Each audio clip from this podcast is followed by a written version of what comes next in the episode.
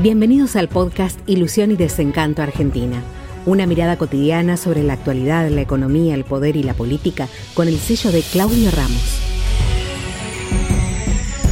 Nelson Mandela, ¿no? Claro, porque el tipo volvió y dijo acá, no hay vencedores ni vencidos, no hay revancha, nadie se venga, viva el rugby, viva el fútbol.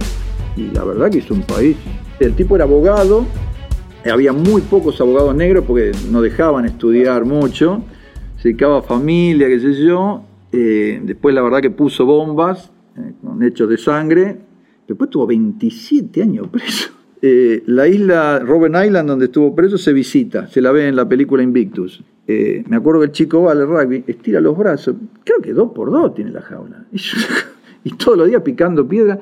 No estuvo los 27 ahí, por supuesto, pero por lo menos 18, 17 años estuvo ahí. Hay otra película muy linda eh, con Roy Shader, el de Tiburón, no me acuerdo cómo se llama, que, es como lo llevaron ahí porque hablaba el mismo idioma swahili que hablaba Mandela, para escucharle las conversaciones que tenía con, con Winnie.